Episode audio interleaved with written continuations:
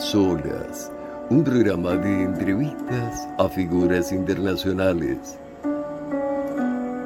Este domingo 21 de noviembre a las 20 horas, como invitado de honor, el doctor José Como Virche. A Solas, un programa de entrevistas de TV Mundo Digital. Auspicia a A Solas, GDB, Desarrollos Digitales, Comunicación, Branding, Marketing Digital, Redes Sociales, Contenidos, Websites, Clases. GDB, Desarrollos Digitales. Encuéntrenos en Facebook, Instagram, LinkedIn y YouTube. GDB, Desarrollos Digitales.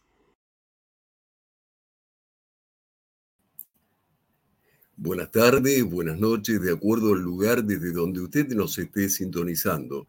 Bienvenido a Azola, programa de entrevistas de TV Mundo Digital. Hoy tenemos un invitado de lujo, ciertamente muy, muy especial. Es argentino, es médico, es el doctor José Como Virche, destacado cardiocirujano y un emblema, un ícono. Eh, en sus orígenes era muy, muy humilde, no podía cursar eh, la carrera de medicina eh, y a pesar de que estaba trabajando en una fábrica, tuvo que dejar su trabajo para poder cursar. A partir de allí, eh, buscó otras actividades changas que pudiera realizar como para poder terminar sus estudios. Una de ellas fue hacerse cartonero, juntar cartón y venderlo. Otra, ser parquista y así una cantidad de changas necesarias como para poder costear los estudios. A pesar de eso, ya habiendo ingresado en la carrera, tenía las dificultades obvias de no tener una disponibilidad económica como para eh, comprar algunos libros, motivo por el cual copió a mano 4.339 páginas de cuatro tomos de anatomía. Eh, la suya es una historia de esperanza y sobre todo un mensaje de que realmente se puede. Eh, la meritocracia, algo realmente que vale la pena destacar. Bienvenido, doctor José Virche. Es un honor tenerlo en el programa. Muchas gracias, Guillermo. El honor es mío y te quiero agradecer profundamente que me hayas invitado a participar en tu, prestigioso programa.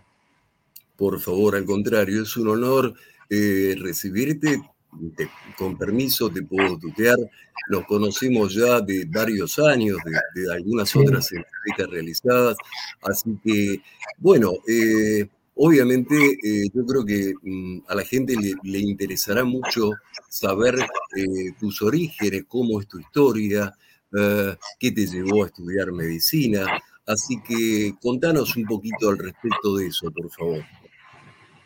Te cuento, Guillermo, mi historia es es muy simple. Mi historia es la de un chico de un barrio, un barrio humilde, que, que realmente no había muchas expectativas en mí más que poder terminar la primaria, escuela primaria. Eh, por suerte tuve buenas notas y el Rotary Club me becó para hacer la secundaria. Hice la secundaria tercer año, eh, después ya no pude seguir porque tenía que ir a trabajar, así que me pasé la noche y, terminé mis estudios secundarios a la noche trabajando. Eh, empecé a trabajar a los 15 años en una fábrica que había una fábrica de motores, de motores eléctricos, con una familia con muy pocos recursos, así que tuve que ir a trabajar para poder ayudar en casa, ¿no?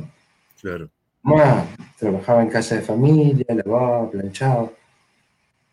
Y bueno, em, gracias también a esas buenas notas que tuve en el secundario, eh, pude seguir adelante con la universidad. Eh, siempre trabajando y con mucho esfuerzo. Eh, en realidad todo fue mucho esfuerzo. Yo leí por allí, disculpame la interrupción, que tuviste un promedio de 9.70. ¿Esto fue en la secundaria o ya iniciada la carrera? Eso fue en el curso de ingreso a la facultad. el curso de ingreso a la facultad. Sí, primer año tuve 9.70 de promedio en el curso de ingreso. El segundo año fue muy similar y tampoco entré. El tercer año también fue un promedio muy alto y tampoco entré. Eh, cabe destacar que era una época complicada, eh, una época militar, en una época donde solamente entraban 250 plazas, digamos. Claro. 5.000 inscriptos. 50 reservadas para colegios militares, 50 reservadas para colegios nacionales. Claro. Eh, éramos 5.000 para, para competir por muy poquitas plazas, por 100 plazas. Em, tres veces lo di con excelentes notas. En la cuarta oportunidad, em, ya realmente yo me había revelado, porque eh, decía, ¿cómo puede ser que, que, no pueda entrar a la facultad con estas notas? Claro. Y, tuve la suerte que el rector de la universidad me, recibió, yo pedí una, entrevista con él y me recibió. y bueno, eh, le expliqué cuál era mi situación. Y él me dijo, no tengas problema, ya lo viste tres veces con, con excelentes notas, así que el año que viene vas a entrar. Bueno, creí eh, en su palabra y y el año siguiente fui a hacer el curso de ingreso.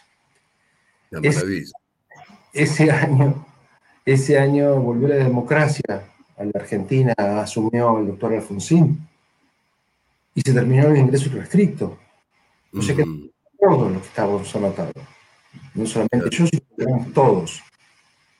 Que bueno, fue complicado también porque era muy difícil, muy difícil ver un preparado anatómico, era muy difícil tener un libro, por eso, por ahí se ha, se ha escuchado que yo he copiado a mano los testú, y es cierto, los he copiado a mano. ¿Pero por qué? Porque no había libros en la facultad. Y también me cuenta que yo, mientras tanto, trabajaba, no, podía dejar de trabajar. O sea, tenía que apoyar a, mi familia. Eh, Llegaste a copiar, perdón, 4.339 páginas de cuatro volúmenes de anatomía, esto es así. Exacto, con sus dibujitos y todo. Sí, tal cual, tal cual. Y ni siquiera tenía la posibilidad de, tener hojas para copiarlo. Así que utilizaba la parte adversa, detrás de esas viejas impresoras de punto. Ah de los ministerios que imprimían en un solo lado. Entonces yo, imprimía, yo escribía del otro lado de esas hojas.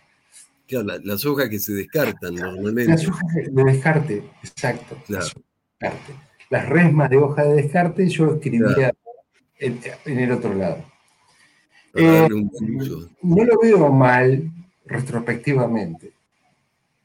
Eh, me hizo aprender mucho, mucho.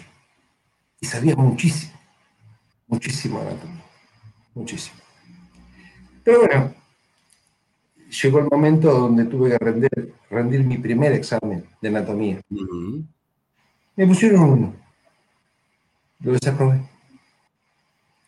Mi primer examen. Había dado un teórico de nueve y un práctico que me pusieron un uno. Esa es la verdad. Un uno. ¿Eh? un 1 en el práctico. Un 1. Sí, sí. En ese momento era un profesor que era muy difícil, muy complicado. Y tiró una lengua en la mano, diciéndome que le señale los músculos. Y realmente los músculos de la lengua se pueden ver con un microscopio, no se pueden ver, eh, digamos, así en vivo Mm. Y yo trataba de explicarle cuáles eran los músculos y el hombre me decía, no, no, no, no, no, váyase, tienen uno. Me mandaron un respechaje con el titular de la carta. Y yo estaba tan enojado que no quise. Así que abandoné mi carrera ese día. Opa. Porque después de tanto sacrificio, tanto sacrificio para terminar la secundaria, para empezar la facultad de medicina, que en la materia que más sabía eh, me hayan eh, me hayan bochado, digamos, me hayan eh, fue muy, muy frustrante para mí. Por suerte, Al mismo tiempo seguía trabajando haciendo diversas changas. Lo que podía. Claro. Hacía cualquier cosa. Juntar cartón fue una de ellas. ¿Eh? Juntar cartón fue una de ellas. Fue una de ellas, sí. Pero bueno, hacía cualquier cosa con tal de poder seguir estudiando. Pero en un momento tuve un amigo que no había rendido la materia. Esto fue en noviembre, en diciembre, cuando a mí me desaprobaron. Y él se presentaba en marzo a rendirla. Entonces, por ahí, por febrero, me llama para ver si le podía dar una mano yo con, con la materia. Más. Eh, pero bueno, tenía conocimientos como para ayudarlo y demás. Cuando él fue a presentar su boleta para rendir, presentó la mía también. Así que me, quedé obligado a presentarme. Y, y bueno, ahí aprobé. Y, y seguí para adelante, pero siempre con, eh, con, mucho sacrificio, ¿no? Con mucho sacrificio. Que no tenía plata para estudiar, no tenía plata para viajar. Eh, era, yo vivía en Villeliza, que es un pueblo que está a unos 25 kilómetros de La Plata. De La Plata, claro. Entonces eh, viajaba colado en el tren, después de la estación en la facultad me iba caminando, que eran como 3 o 4 kilómetros. Eh, lo mismo era para volver. Eh, lo mismo era para poder trabajar y, conseguir el sustento para mi casa. O sea, fue complicado, pero eh, como te dije, Guillermo, anteriormente, viéndolo retrospectivamente, eh, me alegro que haya sido así. Te templó, te templó el carácter, te templó el alma, evidentemente, ¿no? Sí, sí, sí, me, dio... Eh, yo sentía que tenía que luchar por lo que quería. Tenés una, meta que si no tenés una, visión de algo para vos, es imposible. Si no estás navegando sin rumbo. Ahora, cuando vos tenés esa, esa visión de, que te estás viendo como con, lo que sea, con la profesión que sea, con el trabajo que sea, cuando uno se ve como partícipe de eso, como parte de eso, es más fácil seguir adelante. Y más cuando querés salir de la situación. Eh, no me quedaban muchas oportunidades eh, de hacer. Trabajar en la fábrica, está bien, eh, es una posibilidad y es una honorable, digamos, profesión ser un empleado de la fábrica. Pero yo no quería no quería la pobreza que existía en mi casa. Eh, mi mamá limpiando casa. Eh, el que era mi padrastro era el albañil. Quería salir de esa situación. Y, la única... Sí. Perdón. No, no, ¿en qué año entraste en el Hospital San Juan de Dios de la Plata? En el San Juan de Dios de la Plata he entrado en el año, el año 84-85. cuando a mí siempre me interesó la parte cardiovascular. Cardiovascular. Y yo aún no había entrado en la facultad cuando la mamá de una amiga asistente social de un hospital, me dijo, José, ¿a vos que te gusta la cirugía, te gustaría ver una cirugía? Sí, me encantaría. Y me llevó al hospital eh, Sor María Ludovica de La Plata, que es un hospital pediátrico. Habló con el jefe del servicio y él me permitió entrar a ver la cirugía. Era una cirugía eh, congénita de un bebé de meses. Yo obviamente quedé fascinado con lo que habían hecho, sin entender mucho de lo que estaban haciendo realmente. Em, cuando terminó la cirugía, me dijo, bueno, ¿te gustó lo que viste? Sí, me encantó. Bueno, podés venir cuando quieras. Yo creo que esas palabras lo enterraron, porque cada vez que operaba yo estaba atrás del telón mirando. Durante meses, cada vez que operaba yo estaba ahí mirando. Y, aprendiendo. Sí, pero llegó un momento que de verme ahí, cargoso, siempre mirando, me dice, ¿por qué no participas? ¿Y cómo voy a participar yo? Apenas era un estudiante intentando entrar en la facultad.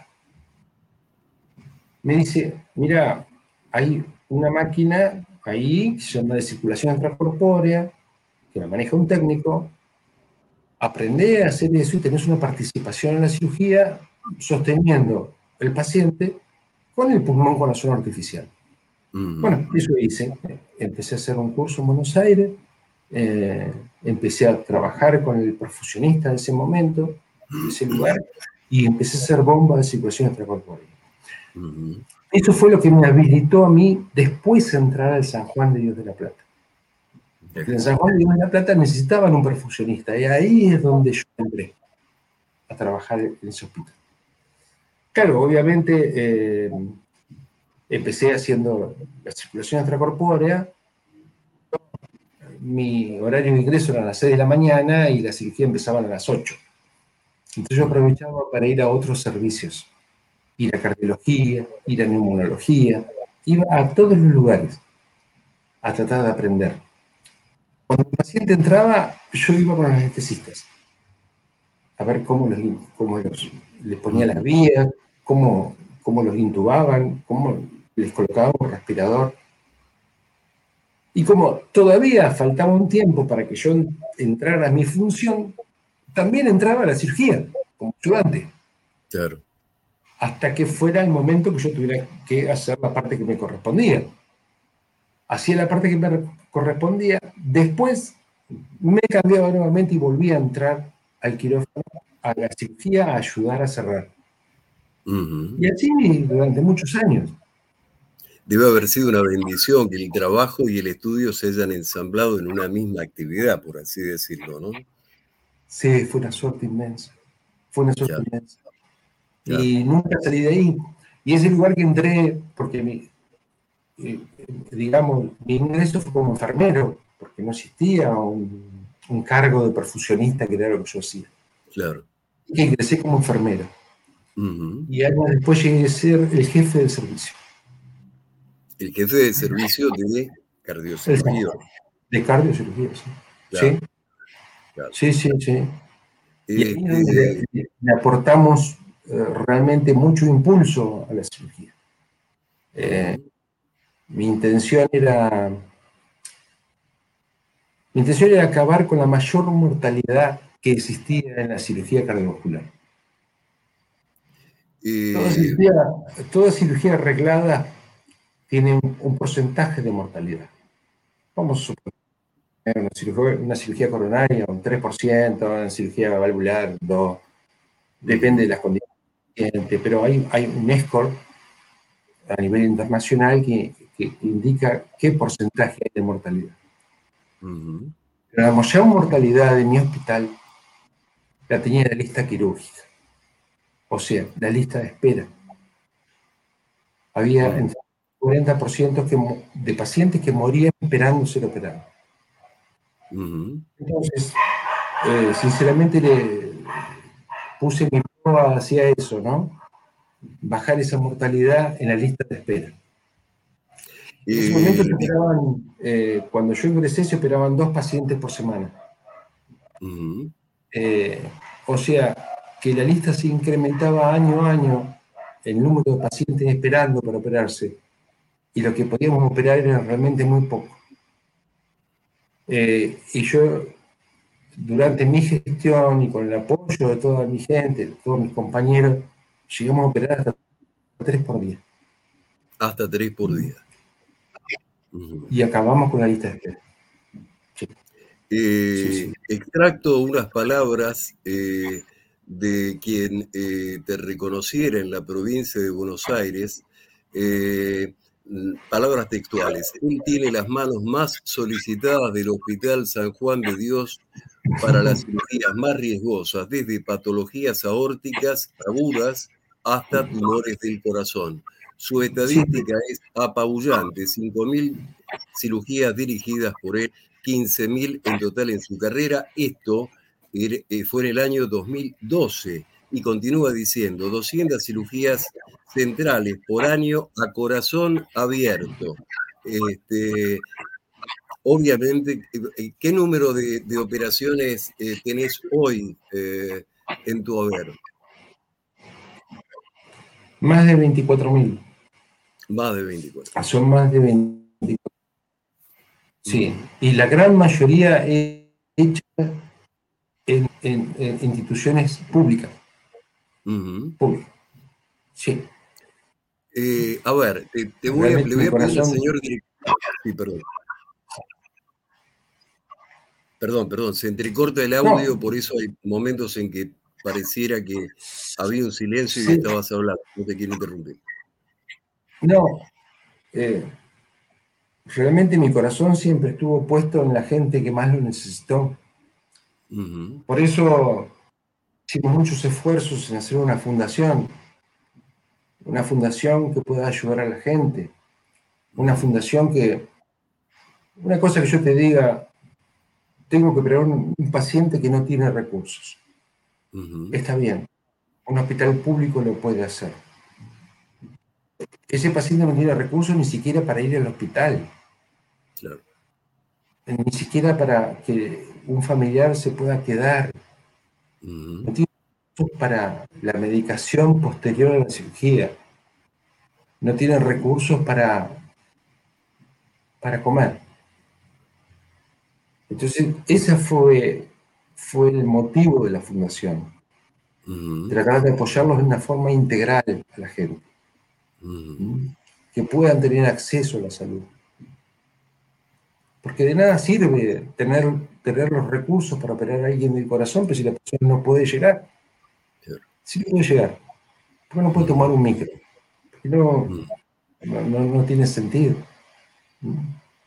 Yo sé que en tu vida profesional conociste al doctor Favaloro, que es eh, necesariamente en quien primero uno piensa a partir de, eh, primero, de haber nacido en La Plata. La Plata, para que, el, para que el público lo sepa, es una ciudad, la capital de la, de la provincia de Buenos Aires, en la República Argentina, y ha sido muy pródiga en materia de cirujanos, además del doctor Vilche, eh, el doctor René Favaloro, que fue quien estandarizó la técnica del bypass aorto coronario en el mundo, en la Cleveland Clinic de Ohio, allá por el 9 de mayo del año 67. Eh, como yo sé que conociste al doctor Favaloro, te pido que seas vos que le cuente a la gente de tu, eh, digamos, relación con el doctor Favaloro, qué te aportó, qué tomás de él. Eh, así que, ¿quién mejor que vos para poder contarlo? Em, a mí me pasó algo curioso. ¿Por qué? Eh, porque en el servicio donde yo ingresé, siendo aún enfermero, todos los cirujanos venían de, distintas, de distintos lugares. Eh, unos venían de Cleveland, otros venían de París, de Francia, con, Carpentier, otros venían de la, de la, fundación o lo que era el Güemes en ese momento. O sea, me tocó aprender digamos, de un crisol de gente que venía de distintas escuelas. Yo tuve la oportunidad y la dicha de operar con los discípulos de Carpentier, con los discípulos de Favaloro, con los discípulos de Denton Cullen.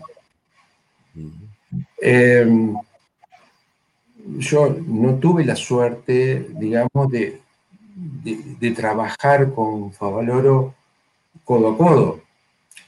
Eh, lo que sucedió con el doctor Favalero fue que la jefa del servicio en ese momento de mi hospital era una mujer. Y él no podía creer y había dicho en un reportaje que no había cirujana cardiovascular. Entonces ella le contestó a eso que sí, ella era cirujana cardiovascular y estaba a cargo del servicio. Entonces él, humildemente, vino al servicio a ver. Entonces, esta, esta jefa eh, operamos un caso y yo era el ayudante de ella. Y el doctor Favaloro estaba atrás del telón mirando. Así que eh, ahí lo conocí, ahí charlé con él, después recorrimos el hospital. Eh, era alguien muy amable, realmente. Y no sé, visto cuando ves una persona y ves que la persona es, es una buena persona eso es lo que yo sentí, el momento que estuve con él, el tiempo que estuve con él. Después lo volví a ver varias veces más. Pero... Un emblema de esfuerzo el doctor Favaloro, porque también sus orígenes eran muy humildes. sí, Papá eh, más ebanista que carpintero, la mamá costurera, y él se esforzaba para poder estudiar medicina. Sí, pero yo tuve también la oportunidad de estar en un congreso internacional donde en la parte de cirugía cardiovascular la habría Dendon Gule, que es el padre de la, de la cirugía. El padre de la cirugía, claro. Eh, cuando Denton Gule empieza a hablar y llega a un punto donde dice, hemos llegado a este avance de la cirugía cardiovascular y gracias a un hombre y pone un slide donde estaba Favaloro. Ahí me cuenta realmente quién era. Yo, como todos los argentinos, que pensamos que no es tan bueno, no, no puede ser. Sí, era así de uno. En otra oportunidad me pasó, vos, vos mira, fueron coincidencias, ¿no? Pero un día yo operé a un paciente que tenía un aneurisma abdominal roto. El paciente llegó por quirófano. Y por suerte lo pude operar y salió de la cirugía. Años después, caminando por una calle de acá de La Plata, y me lo encuentro este paciente que venía con otro señor al lado. Claro, se pare para abrazarme, me abraza, doctor, mucho agradecimiento. Y me presenta a su amigo. Me dice, mi amigo también es médico, me dice. Eh, y me saluda, me da las gracias por lo que hice por el amigo de él. Y cuando nos ponemos a conversar, que yo le digo mi apellido, él me dice el de él. Me dice, yo soy el doctor Palmas. Julio Palmas, claro. El que inventó el STEM. El creador del STEM. Platense también, por cierto. Platense también. muy pródiga, muy pródiga la plata. Me lo encontré caminando en una calle de La Plata con, su amigo de la infancia, que yo tuve la posibilidad de ayudarlo, y él agradeciéndome a mí. A mí me agradecía palmar. Era, era increíble, fue increíble para mí. Vamos a pedirle al señor director que vaya pasando alguna de las fotos que tenemos del doctor José Comovich, si es tan amable. Este, gracias desde ya por eso. Eh, José, ¿cómo, ¿cómo continuó tu relación con, con René Favaloro, con la Fundación Favaloro?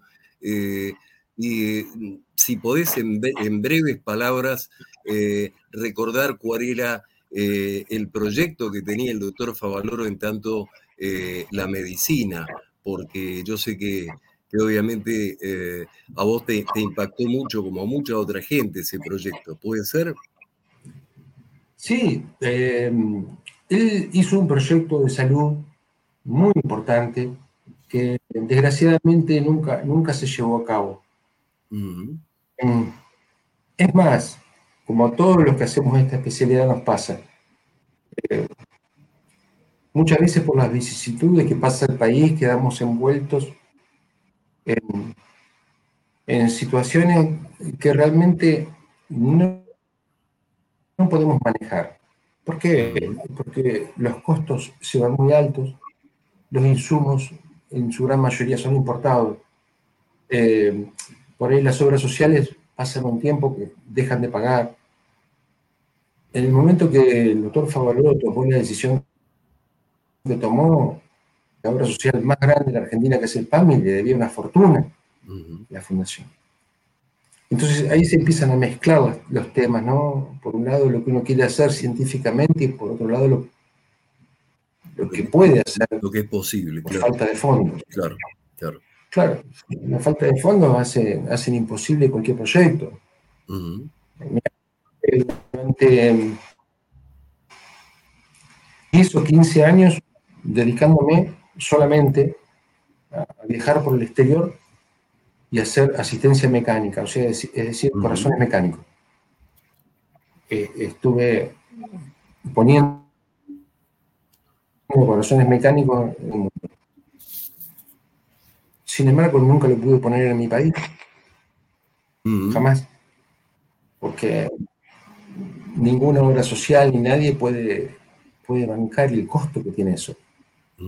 Eh, entonces ahí es donde yo te digo que se mezclan, se mezclan, se mezclan lo científico con, lo económico, con la realidad de un país. Desgraciadamente, eh, nuestro país es una, es una montaña rusa. Y son más las veces que estamos en el valle que, que las que estamos en la cima. Entonces es muy difícil hasta llevar eh,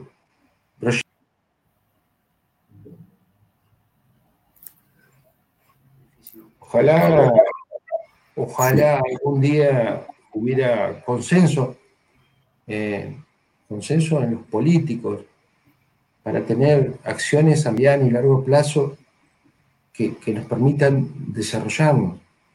Claro, claro. A propósito, eh, mientras que estabas hablando, se vio eh, una foto tuya de una conferencia eh, que diste en Tex. Y bueno, se van viendo algunas, algunas imágenes tuyas. Allí está, este, si vos querés recordar la, la, convocatoria de esa conferencia. Sí, sí.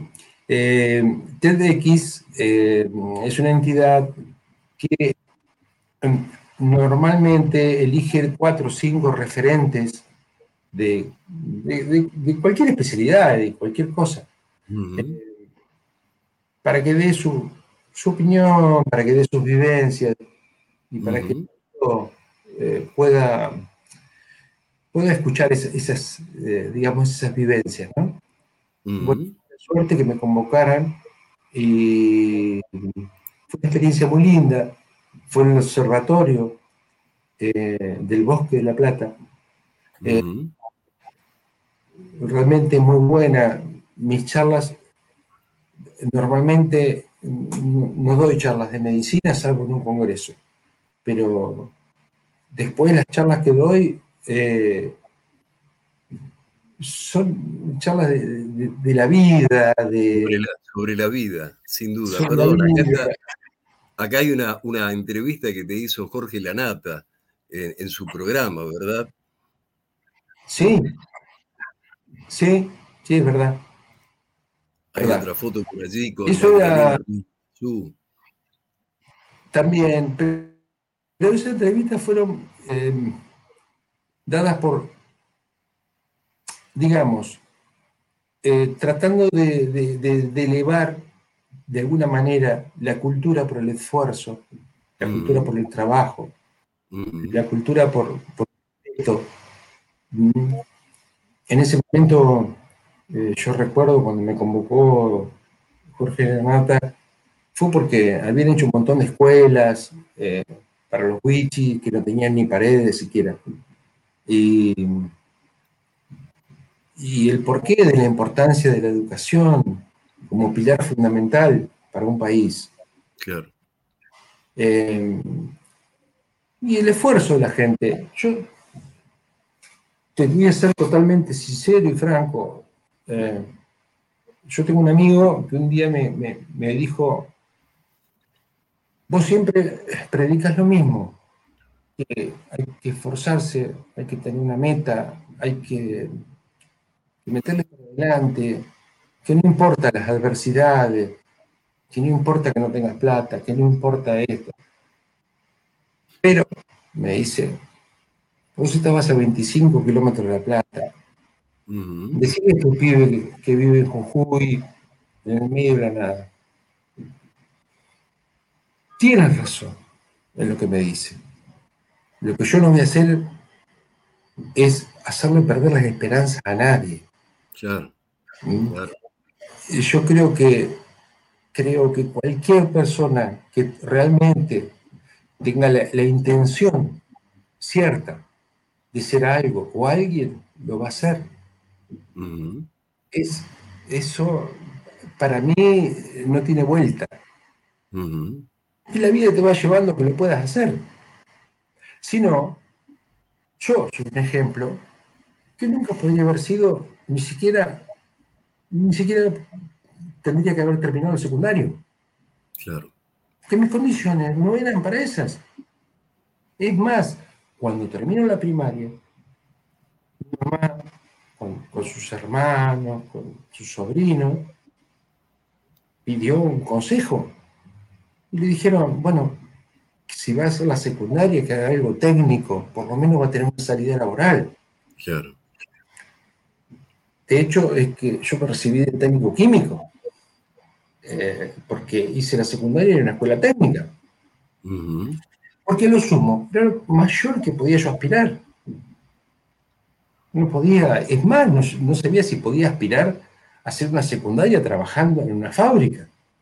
Claro. Pero bueno, lo pude lograr y mi meta era ser médico. Y para ser médico tenía que rechazar los trabajos fijos que me aparecían.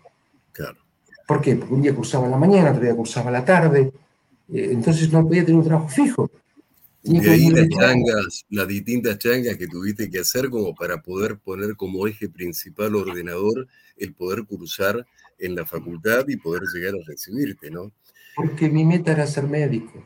Claro, claro. Claro, vamos a contarle a la gente que entre otras distinciones fuiste declarado personalidad destacada del Partido de la Plata en virtud de antecedentes personales y profesionales, atento a la trascendencia que se vio reflejada en la labor diaria a lo largo de la trayectoria en medicina cardiovascular. Eh, esto fue por el Consejo Deliberante de La Plata, de la Municipalidad de La Plata, en diciembre del 2010. Es decir, es eh, realmente un ejemplo partir desde un umbral tan, tan humilde y con tantas dificultades y llegar a ser reconocido como ciudadano ilustre de una ciudad eh, importante, por cierto, la capital de la provincia de Buenos Aires, y con toda una trayectoria en tu haber. Vamos a pedirle al señor director que ponga la última foto, que es donde está con el doctor René Favaloro. La última foto exacto. Eh, gracias eh, al, señor director. Allí, contanos eh, de, ese, de ese encuentro, por favor, José. Sí, ese habíamos terminado de operar en ese momento y después nos encontramos, digamos, en el estar del, quirófano a charlar. Eh, yo, yo no podía creer estar sentado al lado de él. Digo la verdad, no podía creer. Hay, gente que uno cree que es inalcanzable, ¿no? Inalcanzable en el sentido de que nunca voy a poder ver esa persona ahí, a lado mío. Pero bueno, tuve, tuve esa posibilidad. Charlamos mucho, era un hombre muy grandote, íbamos caminando juntos. Y me decía, eh, ¿qué apellido raro tenés? ¿De dónde? Si yo le explicaba que era italiano. Y, pero era, me impresionaba eso, era más grandote que yo. Yo soy alto, pero él era más grandote. Y no podía creer tener una leyenda a mi lado y yo queriendo queriendo hacer por lo menos lo mismo a mi modo y con mis limitaciones, pero tratar de hacer lo que hacía él. ¿Lo tomaste como referente en tu vida al doctor René Favaloro, José? Sí, tengo muchos referentes. Favaloro es uno de ellos. ¿Cuáles son otros? Otros son la gente que me enseñó, la gente que, que me tuvo paciencia. Me tuvo paciencia para enseñarme, para enseñarme a operar, para enseñarme a, ver los estudios. Pero, principalmente para enseñarme a querer lo que hacía. Y a querer a los pacientes, a querer a uno más. Cada paciente es un mundo. Todos tienen, o son hijos, son padres, son abuelos.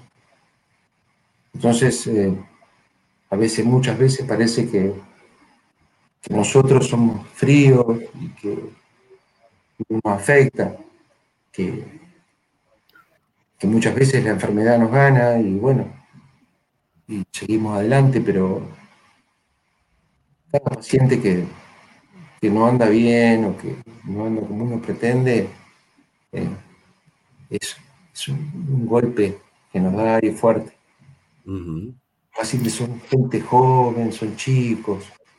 Eh, uno, yo te digo la verdad, eh, al principio, cuando recién empecé, no, no podía dejar de pensar después. ¿Y si hubiese hecho esto? ¿Y si hubiese hecho lo otro? ¿Y si esto? ¿Y si lo otro? Entonces tomé una decisión. Hacer todo lo que está en mi alcance. Todo. Claro. Todo. De no poder reprocharme nada. Si tengo que estar 10 horas al lado de él masajeándole el corazón, voy a estar 10 horas al lado de él. No me voy a quedar con nada. Mm. Voy a dar todo de mí. Mm. Esa fue una decisión que la tomo en base a ellos, pero también la tomo en base a mí.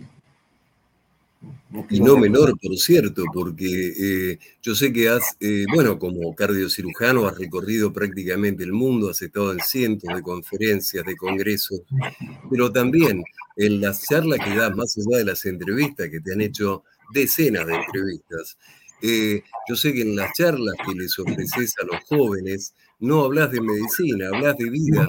Por eso en estos últimos minutos del programa, si te parece bien, yo te pediría encarecidamente que dirijas un mensaje a la juventud, a que hagamos eh, una propuesta, vayamos por el se puede, vayamos por el esfuerzo, volver a la meritocracia, volver a poner el, el esfuerzo como el elemento transformador, eso que hace la diferencia en el trabajo y en el estudio, como para lograr hacerse un lugar laboral en este mundo cada día tan competitivo, más competitivo, como para poder desarrollarse. Eh, aunque sean frases que nos puedas ofrecer de esas charlas y qué feedback tenés de esos jóvenes cuando las has dado, ¿no? Sí. Eh, yo me quedaría con lo que hizo una enfermera austríaca, no recuerdo en este momento su apellido, que cuando se jubiló, dedicó el resto de su vida a tratar con enfermos terminales. Esa era su decisión. Así que estuvo varios años trabajando con enfermos terminales. Cuestionario que les hacía unas preguntas a esa gente casi todos coincidían en lo mismo. La pregunta que todos respondían lo mismo era, ¿de qué te arrepentís? Y todos dijeron lo mismo. Todos decían, de no haber hecho la carrera que me hubiese gustado hacer, de no haber hecho esto que hubiese querido hacer, de no. O sea, que en la parte final de nuestra vida todos nos arrepentimos de lo que no hicimos por X motivo. Entonces, lo que hicimos mal de lo no hecho. Claro, exacto. Es decir, y a mí me hubiese gustado ser arquitecto. ¿Y por qué no lo hiciste? Y bueno, porque no podía, porque, no sé, estaba lejos, pero ese es el arrepentimiento. Entonces, no hay que arrepentirse. Hay que ¿Sí? Bueno, ¿quieres ser astronauta? Sé astronauta. Sélo. Poné la todo tu esfuerzo en eso. Lee todo el día de eso. Intenta entrar en la facultad para hacer eso. Intenta llegar a donde quieras llegar. Nunca te vas a arrepentir. Nunca, porque lo intentaste.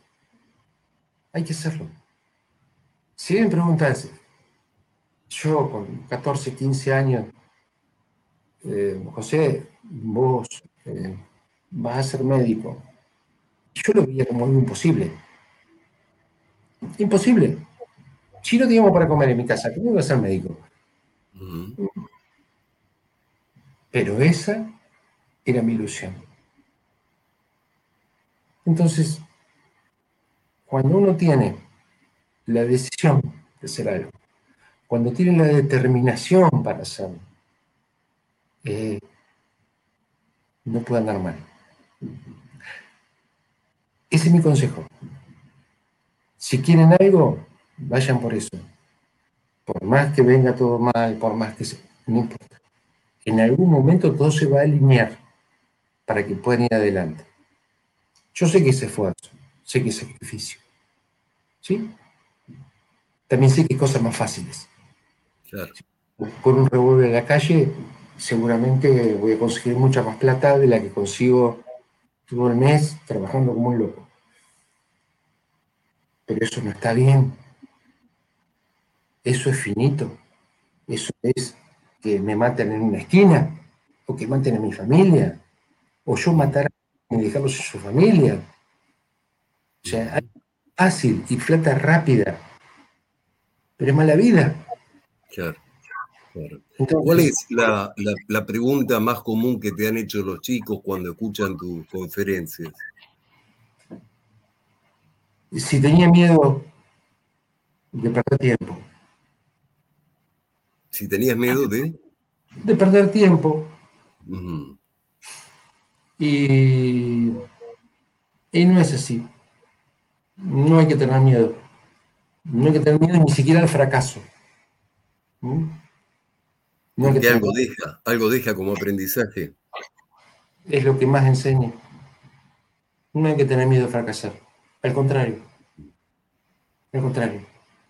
Toda la gente que fracasó muchas veces, después salió adelante. Todos. Todos hasta Da Vinci. Claro. Considerado un genio, fracasó diez mil veces. Mm. Sin embargo, es quien es hasta hoy en la actualidad. Thomas Edison trató de hacer la lamparita y fracasó diez mil veces. Y cuando mm. preguntaba, profesor, ha fracasado nuevamente, te ha sido un gran fracaso. pero va a ser exitoso. Mm. No hay que tener miedo. Vos sabés que se me hace inevitable recordar a Favaloro por varias razones. Primero, por ser platense, igual que la doctora Liliana Greenfield, el doctor Julio Palmaz, igual que vos. Eh, segundo, por ser médico, cardiocirujano. Eh, pero sobremanera, por esto de eh, utilizar sus conferencias para hablar de la vida, no de la medicina. Favaloro en una de sus, de sus últimas conferencias había viajado a Uruguay eh, y terminó hablando sobre Artigas y fue ovacionado por hablar sobre Artigas porque era un amante de la historia. Eh, obviamente tiene, tuvo dos libros escritos al respecto del general San Martín.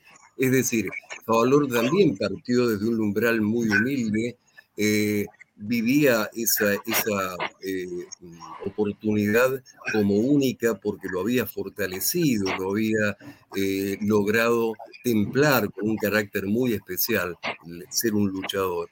Eh, así que algún día eh, te comprometo, si te parece bien, para que algún día hagamos un programa especial sobre el doctor René Favaloro, eh, ya que tenés alguna de sus, de sus mismas características, esto de luchar por construir, nivelar hacia arriba, esto de que el esfuerzo pase a ser, eh, esté en los valores más importantes que un ser humano puede tener. ¿Te parece bien, José? Cuando guste, Guillermo, estoy a tu disposición. Es un honor para mí y más eh, poder tratar de transmitir. Mira, eh, si en este programa, en este programa, o en el próximo, que podamos hablar de eso, podemos rescatar a un hijo, a uno, vale la pena. Claro. Claro. Eh, la verdad realmente es un gusto haberte tenido. Tenemos que cerrar la entrevista porque ya estamos muy justitos de tiempo. Es un gusto haberte tenido como, como invitado, un lujo para, para el programa. Eh, en algún momento eh, seguramente podremos volver a, invitarte, podremos tal vez hacer un programa especial al respecto del doctor René Favaloro, eh, que para que mucha gente que no lo conoce por no ser de Argentina, fue el quien estandarizó la técnica del bypass y quien tiene, de acuerdo a la Asociación Astronómica Internacional, un cuerpo celeste, el número 5077, eh, con su nombre. Em, en el espacio. Eh, desde ya, José, muchísimas gracias por tu ejemplo, por tu tesón, por tu templanza este, y sobre todo por el mensaje, por un mensaje que es un canto a la esperanza y que las nuevas generaciones, los chicos, eh, están necesitando y mucho en tiempos que son difíciles, en tiempos en que a veces no se consigue trabajo, en tiempos en que a veces no se los escucha o no se los alienta. Así que gracias por este mensaje que le das a la juventud. Ojalá lo puedas eh, seguir haciendo eh, mucho más frecuentemente y tomar este programa como, este, como base, como para poder emitir todos los mensajes que necesites dar porque seguramente van a ser muy bien recibidos por todo el público, ¿sí? Muchas gracias, Muchas gracias. No, al contrario, gracias a vos por haber estado en el programa. Y bueno, eh, desgraciadamente el tiempo es tirano, este, pero seguramente podremos tener una nueva oportunidad. Gracias por eh, haber estado en el programa, bendiciones, gracias a nuestro seguidores, a nuestro público. Si quieren volver a ver la entrevista, ya saben, pueden hacerlo por Facebook o por YouTube. Y ahora también el podcast este, a través de otra plataforma, eh, de Spotify. Así que eh, esperamos que sea mm, enriquecedora la entrevista. Gracias desde ya. Nos vemos la próxima. Gracias.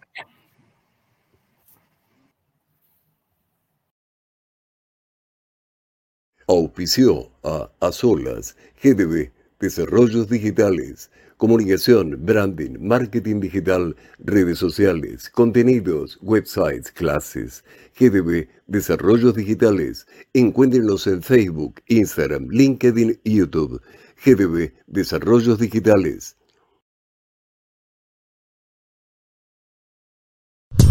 TV Mundo Digital en vivo por YouTube Live, Facebook Live, conectando la cultura latina al mundo.